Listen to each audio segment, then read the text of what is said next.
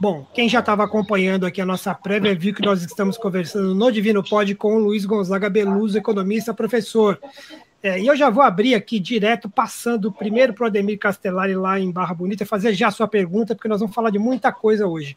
E eu vou provar, já vou provar aqui, vou botar as imagens do meu avô, jogador no Palmeiras. Fala lá, Ademir. Boa noite, professor Maurício, Emerson, é, mostrando que o seu avô era o lado bom da família, né? Era seu avô palmeirense. É, professor, é o seguinte, eu fiz uma pergunta, eu, eu, faço parte de um grupo de palmeirenses chamado Por Comunas, e eu tenho a honra de participar desse grupo junto com o professor Beluso. E eu fiz, eu fiz uma pergunta há um tempo atrás, ele me respondeu e eu queria fazer essa pergunta para ele, para ele responder e para que os nossos, os nossos ouvintes é, é, entendessem um pouco disso. É, nosso PIB caiu 9,7%, é, por conta, segundo eles, da pandemia, mas a economia já ia indo muito mal.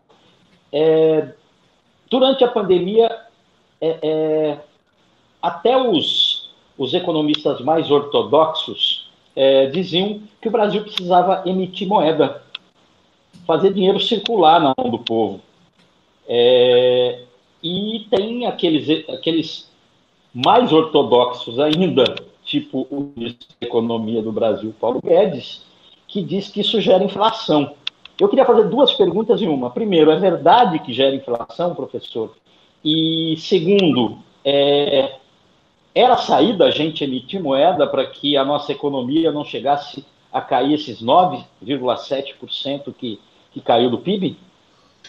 Eu vou tentar ser, ser o mais sintético e claro possível né, sobre essa pergunta. Ela exigiria um curso de teoria monetária e financeira, respondida com precisão né, e com clareza.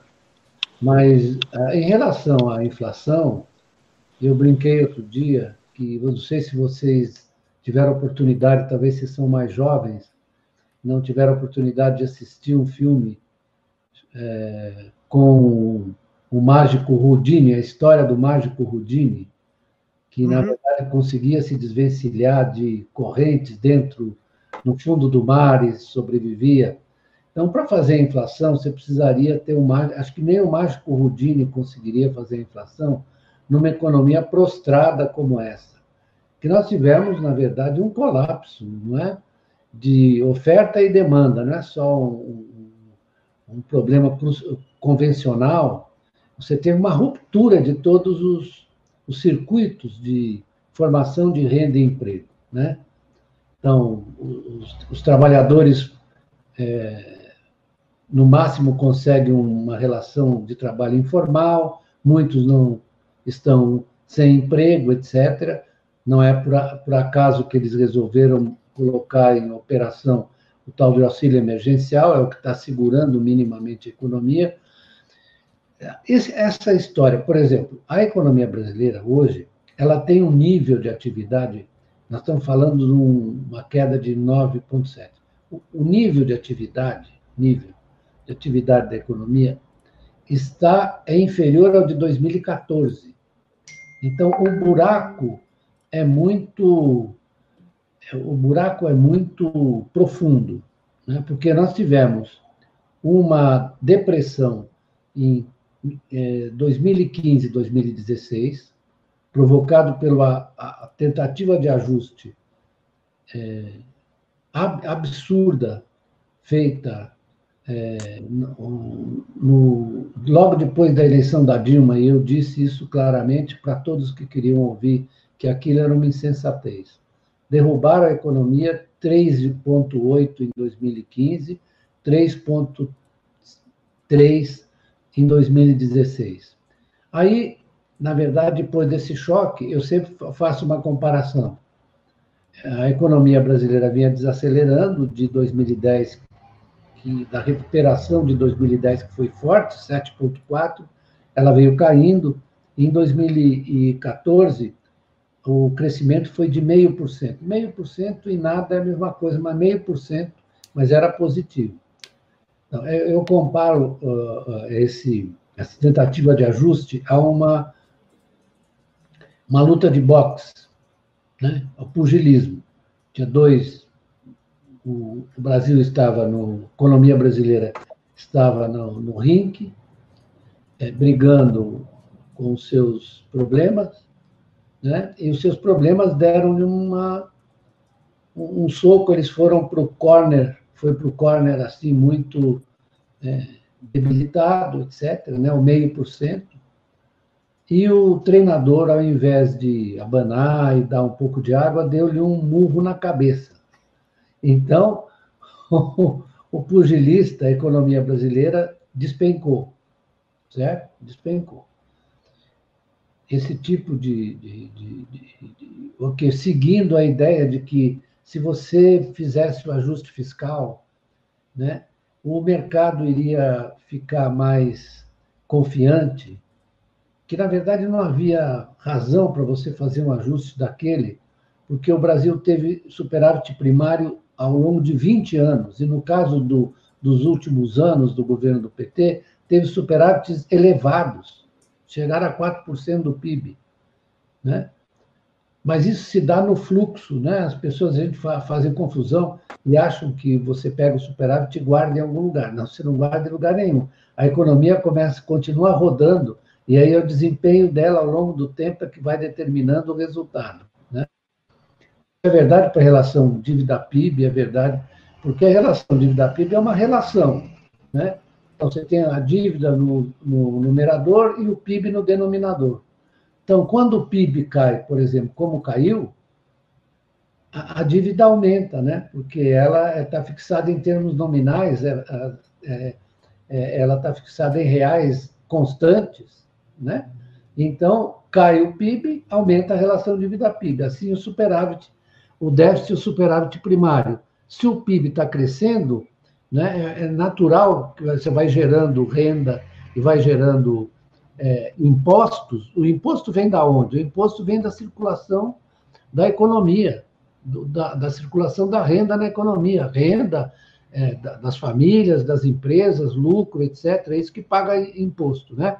Então, é preciso rodar para pagar imposto. Quando caiu, em 2005, 2015 2016, vou te dizer, o ajustamento foi um desajuste, porque o déficit primário subiu dos meio 0,6, Ademir, em 2014, 0,6. Ele caiu para 1,88 e depois cresceu para 2,80 no ano seguinte, 2015 e 2016.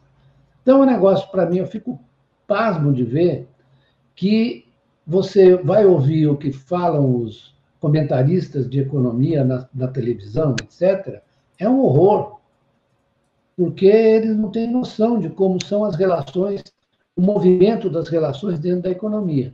E o que está acontecendo agora, você vai ver, caiu 9,7%, estou dizendo que a queda foi muito mais pronunciada, porque nós viemos depois de uma recuperação a economia cresceu 1,1, depois 1,3, né? ficou naquele rame-rame, e agora, depois despencou isso que está despencando agora. Pode ser que nos 12 meses você tenha uma queda aí dos 6,5%, 7%, não sei, é muito difícil fazer essa, essa estimativa. Mas, enfim, os, os economistas erram essas estimativas assim, erram, chutam, chutam na bandeirinha de escanteio, né? para falar uma linguagem futebolística. Bom, é, nós estamos com um déficit primário que pode chegar a um trilhão se a economia não conseguir se recuperar. E não tem jeito, porque é o seguinte: se você não tomar providências para fazer com que o PIB, ou seja, o movimento, o PIB, o que é, que você consiga reanimar as relações dentro da economia, entre empresas, trabalhadores, que você começa a gerar renda. Não vai haver jeito de, de você é, estabelecer uma situação fiscal adequada, porque caia o que cai. Eu estava olhando hoje, estava vendo o pessoal ficar falando, não, porque o gasto primário, ou seja, educação, saúde, outras coisas, funcionalismo, ele é muito rígido. Bom, mas esse um trilhão a maior parte do um trilhão não é por, por, por quanto você está gastando, é por quanto você não está conseguindo arrecadar. Eu, eu tenho amigos, é, é, eu gosto de falar com vocês porque vocês são inteligentes. Eu tenho amigos economistas que eu preciso explicar, dar murro na cabeça deles para eles entenderem. É verdade. O cara. Ah, olha, é uma coisa, certo? É. Nós estamos vivendo essa situação. Você veja o seguinte: olha o que está acontecendo no resto do mundo. Eu li o, o, a manifestação agora do, em Jackson Hole, que é uma, uma reunião que o Banco Central americano faz com outros bancos centrais, eles convidam mais gente, convidam economistas. Eu vi o que disse o presidente do Banco Central americano. É uma coisa, assim, é, que seria considerada estapafúrdia pelos é, gestores da economia brasileira. Ele falou: olha, para com isso. Nós temos que fazer com que a economia se recupere. E aí vão parar com meta de inflação, porque como é que vai fazer inflação nessa economia? Eles não conseguem fazer uma inflação de 2%, que é a meta. É. Aliás, Professor, diga. Falando de inflação, hoje, inclusive, o Bolsonaro fez um apelo, né, esse grande gestor brasileiro chamado Jair Bolsonaro, um apelo pelo patriotismo dos comerciantes para que não aumentem os preços. Eu queria saber que patriotismo é esse que vai segurar a inflação, que já se avizinha nos alimentos, professor? Nos alimentos está ocorrendo mesmo.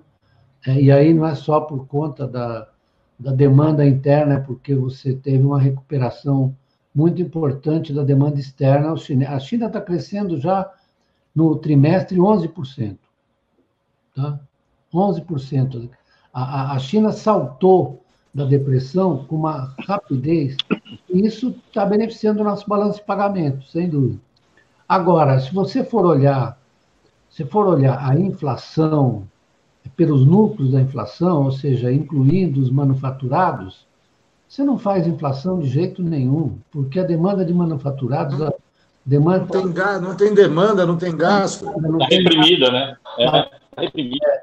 É, é, isso aí. Então, não, tem, é, eu, o que tem é um aumento, aumento da caristia, né? do preço da, dos alimentos, isso. esse tipo de coisa. Mas é por causa do choque isso, externo. Você tá, exatamente. Está melhorando, nosso, no, nossas exportações cresceram razoavelmente bem nos, por causa do impacto já da demanda chinesa. Eles estão comprando. Agronegócio, né? O agronegócio, exatamente. É. Agronegócio. agronegócio. Bom, nós temos nos últimos anos, custa com um auxílio muito grande do agronegócio e das exportações de commodities, né? Sim. Professor, o senhor falou aí do, do da questão dos, dos, gastos sociais e que muita gente reclama que esses gastos são fixos e o problema seria reduzir gastos e não arrecadar mais, movimentando a economia, gerando mais dinheiro e arrecadando mais imposto, né? É, a grande desculpa para a famigerada PEC da morte, lá, aquele congelamento dos gastos em áreas sociais, educação, saúde, era a questão de é, controlar a dívida pública, diminuir a dívida pública. E de lá para cá, de 16 para cá, ela só saltou para cima. É, qual o erro que, que se incorre nesse momento? Vou dizer, é muito simples, não é uma coisa difícil. A dívida pública subiu como proporção do PIB, porque o PIB caiu. Porque o PIB caiu, exatamente. Então é um problema de aritmética simples. Mas eles continuam falando em contenção de gastos, contenção de gastos. Mas, mas então, ele, ele, olha, é, é uma coisa impressionante, porque você pergunta para ele, mas me diga uma coisa, como é que a contenção de gastos, contenção de gastos, o teto de gastos, vai ajudar a recuperação da economia? O que é a argumentação deles? É porque as expectativas vão estar ancoradas, olha só, ancoradas, expectativas vão estar ancoradas, e o setor privado vai sentir confiança, vai começar a investir. Você acha? O que vocês acham? Ah, Vai começar a investir e a economia se recupera. Ou seja, você está vendo a demanda pifada, né? a ruptura da, da, da cadeias. Eu, vocês vão me permitir eu fazer uma comparação que eu fiz hoje com meus amigos economistas? Falando, olha, isso é a mesma coisa, a estratégia da Flor de Lis, que dizia que transava com os filhos porque eles seriam ungidos pela, pelo Senhor, entende? É a mesma coisa. Desculpe eu estar falando desse jeito, mas eu acho que... Professor, aquela casa era uma ilha do doutor Morô. Isso, isso. Então, eu desculpe fazer essa comparação, mas é mais ou menos. Não, pode fazer à vontade. Mais ou menos isso, entendeu? É, então, se, se, na verdade você prometer que vai executar o teto de gasto, o pessoal vai se animar e vai é. começar a investir, gastar, e aí está tudo bem. Aliás, eu quero te dizer o seguinte: quem criou essa história da austeridade expansionista foi um economista, aliás, que morreu recentemente, morreu recentemente mesmo, é, italiano, né, chamado Alesina, e ele é, é, explorou essa ideia desse, da, da austeridade expansionista. Mas, no caso da pandemia, ele disse assim: olha, eu vou voltar atrás. Vou dizer que agora preciso que o governo intervenha, gaste, promova. Até ele. Até ele, um pouco antes de morrer. Né? Até só, o. Só, só, só, o posto, só o posto Ipiranga que não quer fazer isso.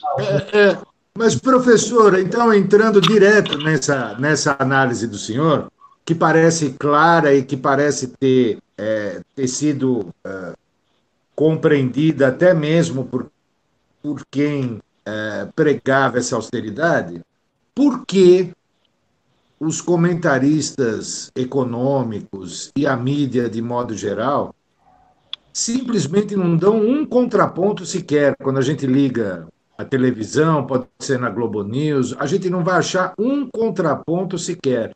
Todos esses movimentos de contenção de gasto, de respeitar o teto, de austeridade, eles são tratados como se fosse a naturalidade, o caminho para onde a gente deveria ir.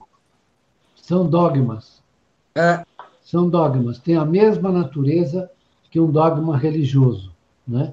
Voltando a Flor Elisa, ela disse que ela precisava, preferia matar o marido do que se divorciar. Muito bom, achei interessante. Dogma. dogma. No caso, é o dogma do patrão, né, professor? É, deixa, eu, patrão, é. deixa eu registrar aqui só o nosso chat, que tem aqui João Sérgio de novo, a Paula Carvalho, o meu irmão Marcelo Silva está aqui assistindo, Tito Trigo, é, Fernando Miller, a Estela Caparelli, jornalista, que acho que entrevistou muito o senhor, também está aqui no, no chat do bate-papo e está assistindo. Agora eu queria só passar pelo o seguinte, professor. Com esse negócio da inflação tá dando esse repique de novo, com alimentação e tal, como é que fica a questão dos juros, que eles se orgulham de terem baixado tantos juros? Se por acaso a inflação começar a disparar mais 1%, por aí, o que, que eles vão fazer? A inflação não tem a menor possibilidade de disparar. Vou dizer por quê? Porque, na verdade, no caso dos produtos industriais, que são os fixed prices, você tem dois tipos de preços na economia. Os flex prices, que são os preços das commodities, preço do, da soja, do trigo, é, esse é o preço flexível, que na verdade sofre mais os impactos para baixo e para cima. E tem os preços fixos. Você só vai ter inflação se, a, a, a se o, o, o salário subirem. Se os salários subirem. Sem que os salários subam, você não tem nenhuma razão para pressionar os custos das empresas. Isso é, é história em todas as etapas de deflação e inflação no capitalismo. Então, é, historicamente, né, não, vai, não há a menor chance. Aliás, eu digo para você o seguinte: é, nós tivemos um período longo, que, a partir dos anos 80, mas sobretudo dos anos 90, de queda da inflação mundial. A inflação caiu sistematicamente em todos os países, inclusive no Brasil. Né? E isso tem a ver, em grande medida, com uma mudança no regime de é, operação dos mercados de manufaturas. Sabe por quê? Porque as manufaturas se transladaram para a China e na China eles produziam com salários baixos, agora nem é mais isso, é, o, é a escala de produção nas empresas e é o avanço tecnológico que eles estão a quilômetros na frente dos Estados Unidos em matéria de progresso técnico, de estrutura de produção de, novos, de novas tecnologias. Então, a entrada da China nos anos 90, já agressivamente, jogou para baixo. Não sou eu que estou dizendo, eu estou constatando porque eu leio tudo que me cai nas mãos. E tem um economista chamado Cláudio Borio, que é do, do da, daquele cantão italiano suíço, que é formidável, que escreveu um texto, um estudo sobre o papel da, do, do rebaixamento dos preços das manufaturas chinesas sobre a inflação mundial. Isso ocorre a partir dos anos 90. Se vocês olharem uma curva de preços das manufaturas, uma, uma curva da, é, é de uma, ah, das do preço composto das manufaturas, ele é achatado assim ao longo do período, que é uma inovação é uma coisa nova. Porque, em geral, quando você tinha assim um, uh, um boom de, de produção, como foi nos anos 70, etc., na economia mundial, você tinha pressões inflacionárias. Você teve até a chamada estagflação dos anos 70. Né? É, mudou o regime porque houve uma redistribuição da capacidade manufatureira global. Eu estava vendo hoje porque as pessoas ficam me perguntando é, qual, era a, qual é a participação do Brasil é, na produção manufatureira global.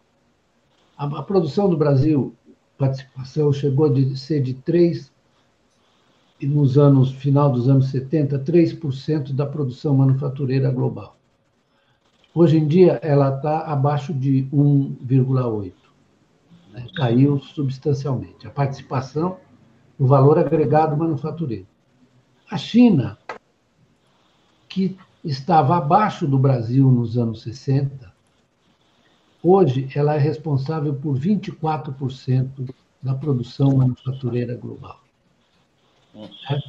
E aí não adianta, o cara fala, não, mas a China. É, quem não foi a China não, sabe, não, não, percebe. Mas quem foi? A China é uma ditadura, é uma, uma um regime autoritário comandado pelo Partido Comunista Chinês, é, mas não tem nenhuma violência nas ruas, não tem nada, não tem o Estado perseguindo ninguém, né? É, como disse para mim o Fernando Henrique, naquele hotel em que prenderam os, os cartolas da, da FIFA, né? lá na Suíça, ele me disse uma vez, é, porque é isso, é uma coisa assim, simbiótica e, e meio uh, estranha e muito peculiar, que é essa sensação de cooperação que você tem na sociedade e, ao mesmo tempo, você tem o Partido Comunista que, que manda em tudo. Mas o fato é que a China fez essa escalada, eu quero só registrar, e jogou a inflação para baixo. A inflação não tem como se, se é, recuperar. Hiperinflação que nós tivemos nos anos 80, e eu Fui ao governo em 85, participei do Plano Cruzado, entre outras coisas, que era uma, uma espécie de gambiarra que foi feito porque o choque externo foi muito forte. Hiperinflação só ocorre quando você tem uma desconfiança na moeda assim brutal por conta de serviço de dívida externa. Isso é verdade para a Alemanha em 23 e é verdade para o Brasil em 80, é verdade para Israel nos anos 80 também. Né? Quando você tem, se mete a se endividar em moeda estrangeira, ou ter, é, no caso da Alemanha, foram as reparações de guerra, né? Das, da Primeira Guerra. Então, quando você tem essa. Isso provoca uma fuga da moeda nacional e aí você não segura mais a inflação. Certo? Mas é, isso ocorre mesmo que a economia esteja em, em recessão. Mas aí é uma fuga da moeda. Se vocês quiserem, eu posso, já que você está me agradecendo, eu tenho indicado livros, eu indico vários. É, a, gente só é, contextualizando. Pode indicar, professor. Contextualizando, eu vou pedir para o professor Beluso indicar aqui para vocês os livros que ele indicou lá no Recontaí, é, essa semana, numa matéria. Quais foram os livros, professor? Você está me fazendo uma pergunta que eu sou capaz de não lembrar direito. Se for então, um. Se você nós, vamos, eu, nós, vamos procurar, nós vamos procurar aqui, então. Um deles está aqui que esse é um livro fundamental, é um livro, só que é, é em francês, é esse aqui. Maurício lê francês, professor. Leton de Rupture. Lê francês, ótimo. Eu lia, agora está tá, tá difícil. Esse livro eu indiquei. Indiquei um outro é, sobre o Keynes, sobre a vida do Keynes, né? Não foi isso? Foi. Esse foi. é muito interessante, porque ele combina, depois eu vou falar dos livros, eu lembro agora, ele combina o, a vida da pessoa, a, a, a vida dele com a, as transformações intelectuais dele, combina de uma maneira admirável, né? Chama-se Zachary Carter, o autor do, do livro, não é isso? Zachary Carter. É isso, sim. Depois eu indiquei o livro do, sobre austeridade, que é do Antônio Correia de Lacerda. Indiquei também um, um livro, o, o, o, Brasil, o País que Não Aprende, que é sobre a indústria brasileira, né, sobre a industrialização. Indiquei o livro da Laura Carvalho. E o que mais? Ó, tem uma lista aqui, tem, tem da substituição de importações ao capitalismo financeiro, da Maria da Conceição Maria, Tavares. É, então, isso é outra lista. Fala, o que mais? Tem o capitalismo tardio. Do João Manuel. Isso, dependência e desenvolvimento da América Latina, ensaio de interpretação sociológica, do Fernando Henrique Cardoso e do Enzo Faleto. Enfim, a lista é grande, eu vou postar, eu vou postar no nosso chat aqui do. Ah, então essa é outra lista que eu, eu fiz anteriormente. É. Esses livros que eu falei são livros mais recentes. Eu, não, eu, eu recomendei o, o, os três volumes do Capital, não? Não, nessa lista aqui da matéria não, não está. Não está? Opa! Eu, não. Porque eu, eu acho importantíssimo para quem quer conhecer, é ler o Keynes, o Marx e o Schumpeter, três autores que são imprescindíveis. Que é, pensam... três, acho que eu nunca li o Schumpeter, mas o resto já li alguma coisa, alguma coisinha. Então, que é bom, porque é, é importante, porque o pessoal pensa que o Marx escreveu sobre o capitalismo do século XIX. Não. Ele escreveu sobre um sistema que tem uma estrutura e uma dinâmica. Isso, é isso. Né? Ele escreveu sobre uma coisa muito mais perene. É o, o que o Marx chama de historicidade, é por causa da peculiaridade do capitalismo em relação aos outros modos de produção. Mas ele está falando não do tempo, daquele tempo, naquele momento, ele está falando de um sistema, uma estrutura e uma dinâmica. É muito é fascinante você ler o, o já que nós nos chamamos por comunas, é fascinante você ler a organização, a estrutura do livro, é uma coisa fantástica. E é um, é um desafio intelectual. Claro que não é para o Carlos Bolsonaro, né? Mas... Maurício, perguntas. Eu ia perguntar assim sobre uma, uma coisa que o senhor já já tocou de relance aqui e que eu acho que diz muito sobre é, não só o seu pensamento, mas também sua personalidade, quem o senhor é. O senhor tocou naquele manifesto se eu não me engano, é de 2014, né?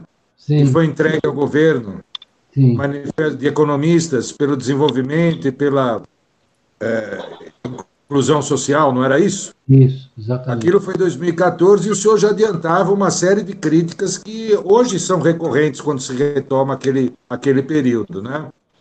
É, quanto à atuação do Banco Central, quanto à política econômica que estava sendo levada a cabo, mas dois anos depois, eu lembro do senhor defendendo a Dilma no Senado, né? Isso é outra coisa. Eu sei, mas foi muito pouco tempo de distância entre uma atitude que politicamente foi vista de um jeito e depois a outra atitude. Não, na verdade. Eu achei isso muito, muito. Eu achei muito. Essa separação entre o que é certo em, em duas áreas diferentes, eu achei fantástico. Na verdade, eu mesmo, no meu depoimento na, em defesa dela, eu não sei, eu vou até contar um episódio engraçado. Do meu depoimento em defesa dela, o, quem estava presidindo a sessão era o Lewandowski. Isso. O Lewandowski é palmeirense, não sei se vocês sabem. Sei, sabe, sabia. O Toffoli também. Toffoli também. Né? Então, eu estava fazendo o depoimento de defesa da Dilma, porque eu achava aquilo um absurdo. Aquilo é um, um contrassenso, é uma estupidez.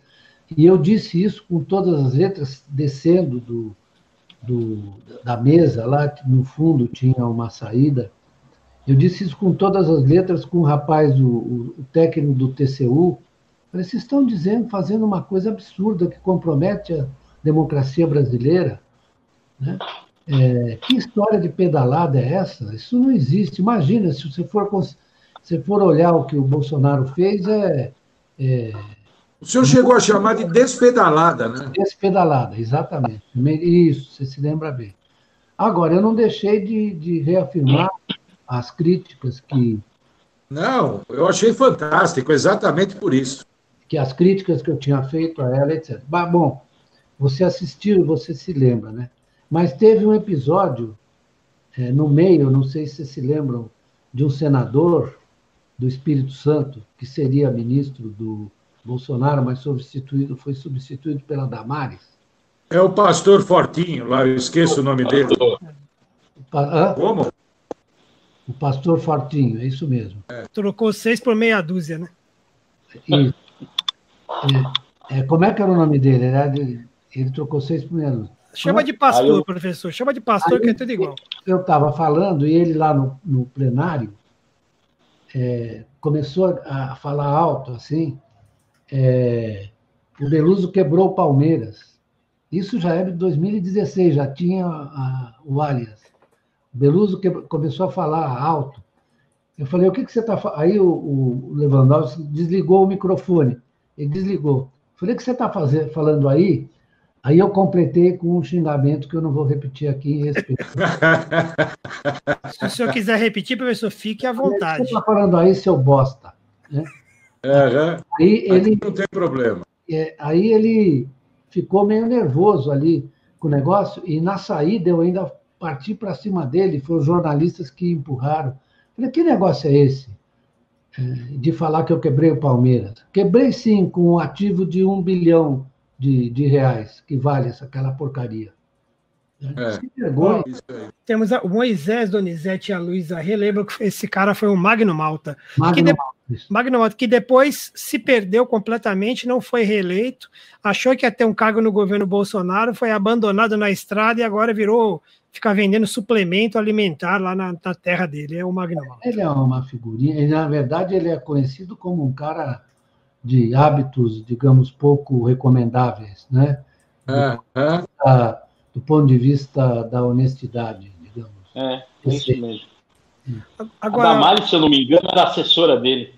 Isso, a Damares é trabalhava no gabinete dele. Foi, é isso. Ele, foi, ele foi preterido pela assessora, que é uma das coisas é. que só Bolsonaro explica, né? Agora, professor, o, o como é que vai ser o caminho? É, a gente está no meio da pandemia ainda, que a, a, pandemia no Brasil vai ser eterna pelo visto, nós não vamos sair dela tão cedo. Né? A gente tem aqui esse plano São Paulo, que é uma coisa daquelas mais estapafúrdias que o Dória fez aqui, que não se entende absolutamente nada daquilo, a não ser uma grande planilha. Nós estamos aí com, essa, com esse platô doriano que não acaba nunca. A gente tem um governo federal que não atua, praticamente pouco atua, né? ao contrário, atrapalhou muito quem queria trabalhar. É, o, o, que, o que o senhor acha que vai ser o hábito do consumidor daqui para frente, à medida que ele consegue ter um dinheirinho no bolso? É, ainda é, existe uma dúvida se isso vai bater na inflação ou não. O senhor já disse que talvez a inflação não vá subir muito, mas a pandemia pode refletir nisso? Aí, só para completar, eu estava também lendo uma matéria essa Esquece semana. A Esquece a inflação. Isso aí não, não vai ocorrer, não há a menor chance de ocorrer. Né? Se a economia se recuperar, ela vai se recuperar. E você perguntou bem, porque o pessoal está recebendo dinheirinho e olhando para frente, por exemplo, o pessoal do, que está recebendo o auxílio emergencial, uhum. se você diz o seguinte, bom, mas eu vou interromper em dezembro, o cara vai se precaver, né? O que, que ele vai fazer? Ele vai procurar guardar uma parte do dinheiro para, na verdade, enfrentar o que vem depois. Porque do jeito que está, o, o que teria que ter sido feito, na minha opinião, seria uma espécie de economia de guerra peculiar porque isso nós estamos numa situação parecida com uma guerra. Só que na guerra o inimigo está, em geral, fora das suas fronteiras. Né? Fazer uma comparação com a Segunda Guerra Mundial com os Estados Unidos. Mas você tem que fazer uma mobilização para impedir que a ruptura completa se, se realizasse. Você tinha que manter alguns serviços, como na verdade você está mantendo meio. E por exemplo, estava vendo hoje uma declaração do, do, que é meu amigo até, o responsável pela, pelos, pelo Sindicato de Pequenas e Médias Empresas. O financiamento para as pequenas e médias empresas pelo Pronamp não chega. Não chega. Não chegou. Não chegou. É um negócio incrível isso. Que isso é elementar.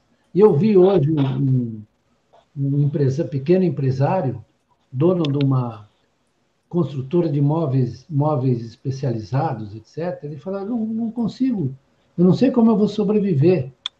Porque o que, que o governo fez? É sempre uma coisa meia boca, né? O que, que ele fez? Ele criou o Pronamp, e aí 85% do empréstimo seria com garantia uh, do, do, governo, do Banco Central. E os outros 15% dos bancos privados. Seria uma combinação. Mas os bancos privados não emprestam. Por que, que eles vão emprestar? Me diga uma coisa, você é ban... sem falar mal dos bancos, você é banqueiro, você é, você é funcionário de um banco, você é, é um responsável pelo crédito. Você olha, você acha que ele vai emprestar olhando o que está acontecendo com as empresas? Elas não vão pagar. É, é, simples assim, não vão pagar. Então, é, é, óbvio que você tinha que ter uma ação muito mais próxima daquela que foi feita em alguns países, nos Estados Unidos, por exemplo. Eles são muito pragmáticos. Então é o seguinte: você vai ter consequências muito graves, porque as pequenas e médias empresas são as maiores provedoras de emprego. De emprego. E você está, na verdade, machucando as pequenas e médias empresas com uma coisa que é inexplicável. Por que, que você fica. Você acha que banco privado, nessa altura do campeonato, vai emprestar é, pra, só empresta para a grande empresa, para a pequena não vai emprestar. Mas é que. Professor, a gente, professor. A gente só, só um, um, pequeno comentário. Fala, é que, fala, é Ademir, fala foi, foi construído aqui no Brasil uma coisa que é o seguinte: parece que o, o nome Estado é, é, é, é amaldiçoado aqui, né? Isso. E esse momento é o momento do Estado brasileiro, os bancos brasileiros, Caixa Econômica, BNDES, Banco do Brasil, era, eram esses bancos para estar emprestando. Sabe? E, enfim. Mas, porque assim, se, no, no, no, capitalismo, se achar que banco privado que quer ter lucro num momento desse, com as empresas quebrando, eles vão emprestar? Não vão. É óbvio. Eles querem lucro. E é da racionalidade deles. Claro, da racionalidade do sistema. Não pode dizer que eles estão fazendo, não, cometendo nenhuma maldade. Eles estão fazendo. Não, é, eles sabem. É o papel deles. É o papel deles. Exatamente. É, mas isso é. Isso é... Isso Professor, é a intenção, a intenção é transformar o Brasil num grande produtor agrícola com exploração de moda, mão de obra barata? Então, eu quero nesse futuro? Eu vou te responder com uma pergunta. Nós estamos vendo o debate econômico Paulo Guedes, mais o presidente do Banco Central, mais os membros da equipe econômica. Você ouviu em alguma das manifestações deles a palavra indústria? Não. Não tem. Não. Então, isso não, é, a indústria, a industrialização ou a reindustrialização não está no horizonte deles. Para eles, o Brasil vai sim se transformar, e tudo bem, num produtor de commodities outra vez, vai voltar à era pré-30. Só que hoje em dia, na era pré-30, o grau de urbanização da sociedade era muito mais baixo. Certo? Era 80% da, da população estava no campo. Hoje 80% está nas cidades. Cidade, eu não é. sei como é que você vai lidar com isso. Como é que vai fazer? Eu ia, eu ia perguntar isso para você. Eu tenho um amigo o, aqui do Twitter, o Parox40 aqui, que ele diz, a ideia é essa, e transformar num imenso Laos, Vietnã, Camboja. Só que aí, como é que o brasileiro vai viver urbanamente com duas tigelas de arroz por dia? Eu quero saber como que vai fazer isso. E viver, e viver urbanamente, né, professor, com menos direitos trabalhistas ainda, né? Porque isso, isso provocou um, uma redução de renda do trabalhador de, de, maneira violenta, né? As pessoas vão sentir isso, e principalmente na crise agora, não vão? Perfeito. E qual é a proposta do governo para o mercado de trabalho? É a flexibilização. Pior. Pintar, pintar a carteira de trabalho de verde e amarelo. E a, como é que é a carteira verde e amarela? É salário por hora. É. Salário por hora. Ou seja, você vai.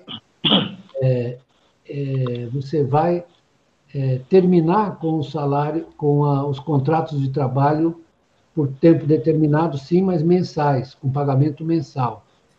O que a gente. Vai, vai tá... oficializar a precarização. Isso, é, é. É, chama-se a formalização da informalidade. É, é isso. Formalização da informalidade.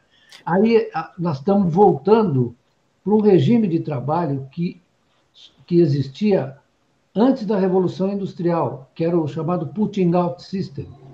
Dizer, o comerciante chegava ali para os artesãos e encomendava: eu quero tanta, tantas peças de não sei o quê, de, de, de lã, o que você quiser. Aí pagava por peça ou pagava por hora. Nós estamos retrocedendo. Agora, a gente precisa ter muito claro que nesse, o que está acontecendo no capitalismo como um sistema é que você está dissolvendo as relações salariais tais como elas foram criadas logo depois da Revolução Industrial, continuaram a sobreviver. No pós-guerra, elas, na verdade, foram fundamentais para o crescimento das economias. A relação salarial tradicional do contrato de trabalho, é, com garantias, porque essa carteira verde amarela, o cara recebe por hora, ele não tem nenhum direito. Não tem nenhum direito. Então, veja só o que os caras estão preparando. Como é possível um, um, sujeito que se diz economista, ele pode ser de Chicago, pode ser de onde for, não ter noção de que isso traz um, uma, um, um dano, não é só porque é, provoca prejuízos aos trabalhadores, é porque provoca prejuízos ao sistema. É, é o seguinte: você não vai ter demanda para aquilo que os, que os empresários produzem. Se os empresários acham que eles vão reduzir os seus custos trabalhistas, individualmente, isso é uma, uma boa é, solução. Mas pra, se todos fizerem isso, é uma desgraça porque é reduz o poder de compra dos trabalhadores e eles não vão comprar aquilo que você produz. Professor, quanto tempo o senhor acha que o brasileiro médio bolsonarista vai perceber que não vai ter renda nenhuma e que só vai cair e, e que vai entrar no momento de infelicidade com esse governo?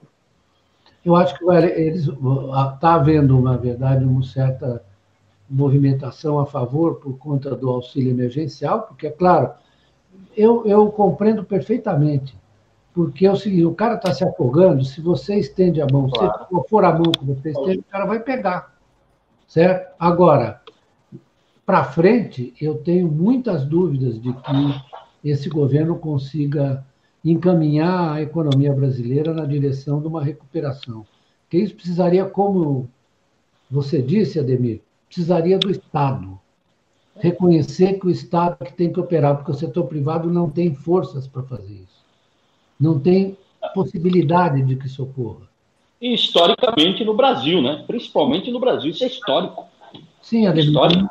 no mundo inteiro. É só olhar aqui, que aconteceu aqui, que deu também um, um, um tilt de ignorância, que olha as experiências de outros países, olha a experiência da Grande Depressão, do Roosevelt nos Estados Unidos, do Sartre na Alemanha. Eu, eu, eu lamento citar a Alemanha nazista, mas foi assim que o Sartre fez aquilo, que ele não era nazista, mas era funcionário do Hitler. O que, que eles trataram? Trataram de botar o Estado e organizar as coisas de modo que a economia pudesse se recuperar. Com o quê? É, o Sartre dizia, olha, os capitais estão retraídos, essa é a linguagem daquela, os capitais estão retraídos, os capitais privados. Eu preciso colocá-los em movimento. E fez um negócio lá criou uma empresa, uma holding semipública, estatal, que começou a gastar, a emitir, é, emitir títulos de dívida.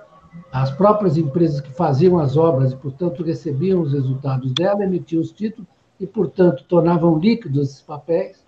E a coisa funcionou, mas precisa ter imaginação. Não adianta ficar nesse repetindo essas coisas que não têm mais vigência. O problema hoje é que nós estamos é, lidando com gente que está pensando num capitalismo que nunca existiu, aliás, né? e que tem muito menos vigência agora, que os mercados de trabalho estão se transformando. Né? Você vê, eu estava vendo hoje, não sei, vendo hoje os cortes que eles fizeram no, na, no, no CNPq, CAPES. Uhum. Ciência e tecnologia, como é que o país vai avançar desse jeito? Isso é uma mentalidade devastadora, é coisa absurda. É. Professor, tem, o Beto Mafra, que é nosso colega, nosso amigo, fala que o professor não pode esquecer de que o contrato de trabalho foi conquista dos trabalhadores organizados. É, nunca uma bondade do sistema, é o que o Beto Mafra está dizendo aqui. Agora, antes, antes da gente pular. Pro... Beto Mafra, que eu não sabia disso, mas. tá vendo, Beto? Um recado para você. Verdade, oito horas de trabalho e, e a redução do tempo de trabalho horário, diário e semanal foi uma conquista dos trabalhadores, sim, sem dúvida. Não foi o sistema que fez. O sistema não faz nada. Se as pessoas não fizerem, o sistema não vai fazer.